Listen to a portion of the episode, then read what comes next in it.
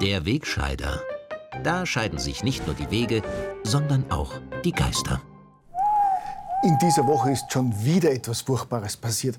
Die rechtsextreme Bundesregierung hat allen Ernstes beschlossen, den UNO-Migrationspakt nicht zu unterschreiben. Die Regierung sagt nämlich, in dem Pakt werden einige Punkte enthalten, die sich für Österreich negativ auswirken bzw. eine Gefahr für die nationale Souveränität Österreichs werden könnten.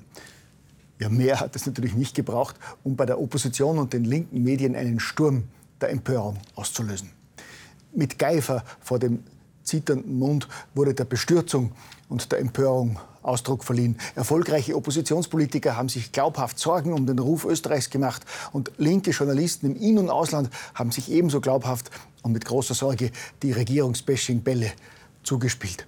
Im Oppositionsfunk, der laut SPÖ ja zu einem Regierungsfunk zu werden droht, war die Aufregung wieder einmal am größten. Moderatoren und Reporter haben mit betretenen Minen von der neuerlichen Staatskrise berichtet. Die negativen Stellungnahmen von Vertretern aus EU, UNO, Opposition und Medien wurden bis zum Erbrechen wiederholt. Juristen, die die Regierung kritisiert haben, sind als Experten gefeiert worden und haben endlos Sendezeit bekommen, während Rechtsexperten, die die Bedenken der Regierung fachlich geteilt haben, faktisch totgeschwiegen wurden.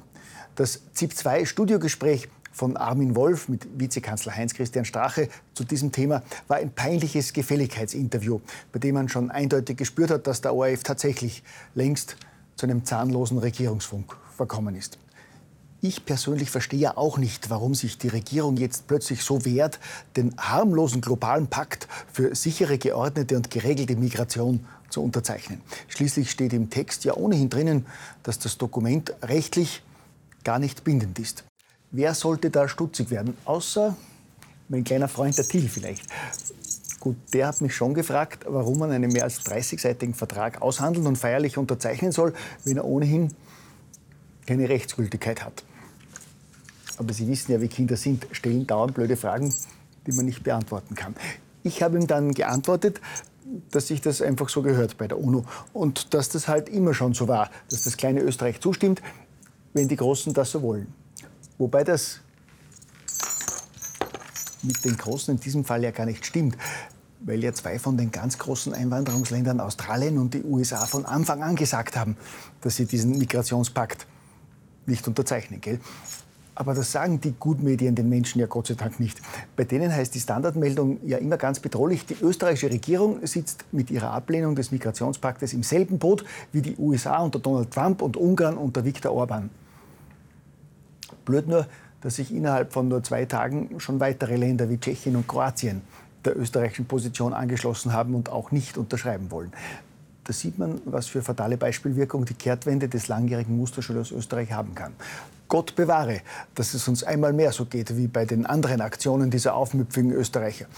Sie erinnern sich, was haben wir diese Rechtsausleger als unmenschliche rechte Träumer beschimpft, als sie die Schließung der Balkanroute und dann auch noch der Mittelmeerroute gefordert haben? Und wenige Monate später waren plötzlich Mutti Merkel, Emmanuel Macron und alle anderen in der EU auch dafür. Und jetzt wieder dasselbe. Nur weil im Migrationspakt ohnehin gut versteckt unter anderem drinnen steht, dass etwa illegale Migration später legalisiert werden soll oder dass Migration wörtlich als Quelle des Wohlstands bezeichnet wird, ist das doch kein Grund, diesen völlig unverbindlichen Pakt nicht zu unterzeichnen. Man muss doch nicht jeden Satz in einem Vertrag gut finden um ihn bedenkenlos zu unterschreiben, oder? Ich meine, man hat doch auch keine Bedenken, den Mietvertrag für die Wohnung oder den Leasingvertrag fürs Auto zu unterschreiben, nur weil da ein paar Bestimmungen drinnen stehen, die man nicht so gut findet. Die Regierung hätte sich da ein Beispiel an der ehemaligen Frauenministerin Maria Rauch-Kallert und anderen Unterzeichnerinnen des Frauenvolksbegehrens nehmen können. Die haben ja auch unterschrieben, obwohl sie mehrere Forderungen als völligen Schwachsinn erkannt haben. Da geht es doch um die gemeinsame gute Sache.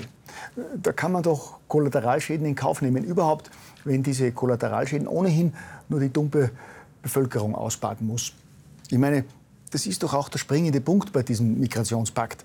Da haben doch Opposition und Gutmedien völlig recht. Der Rechtsaußenregierung ist doch unser Ruf bei der UNO und bei unseren Genossinnen und Genossen rund um den Erdball völlig egal. Die denken doch bei ihrer Entscheidung wieder nur ans Inland nur an die Österreicher. Glücklicherweise tut das nicht jeder. Nach nur drei Tagen Bedenkzeit hat am Freitag UHBB, unser Herr Bundespräsident, mitgeteilt, dass er den UNO-Migrationspakt begrüßt. Und Alexander van der Bellen hat das uninformierte Volk informiert, dass der Pakt keine bindende Wirkung hat, aber zahlreiche vernünftige Vorschläge beinhaltet. Und dass wir unseren guten Ruf nicht aufs Spiel setzen sollten.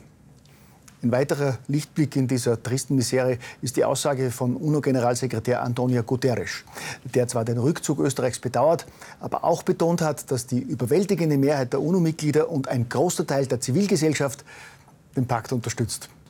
Ein guter Mensch wie unser Gesinnungsfreund Guterres braucht dazu natürlich keine Umfragen. Der weiß auch so, was die Menschen denken. Gell?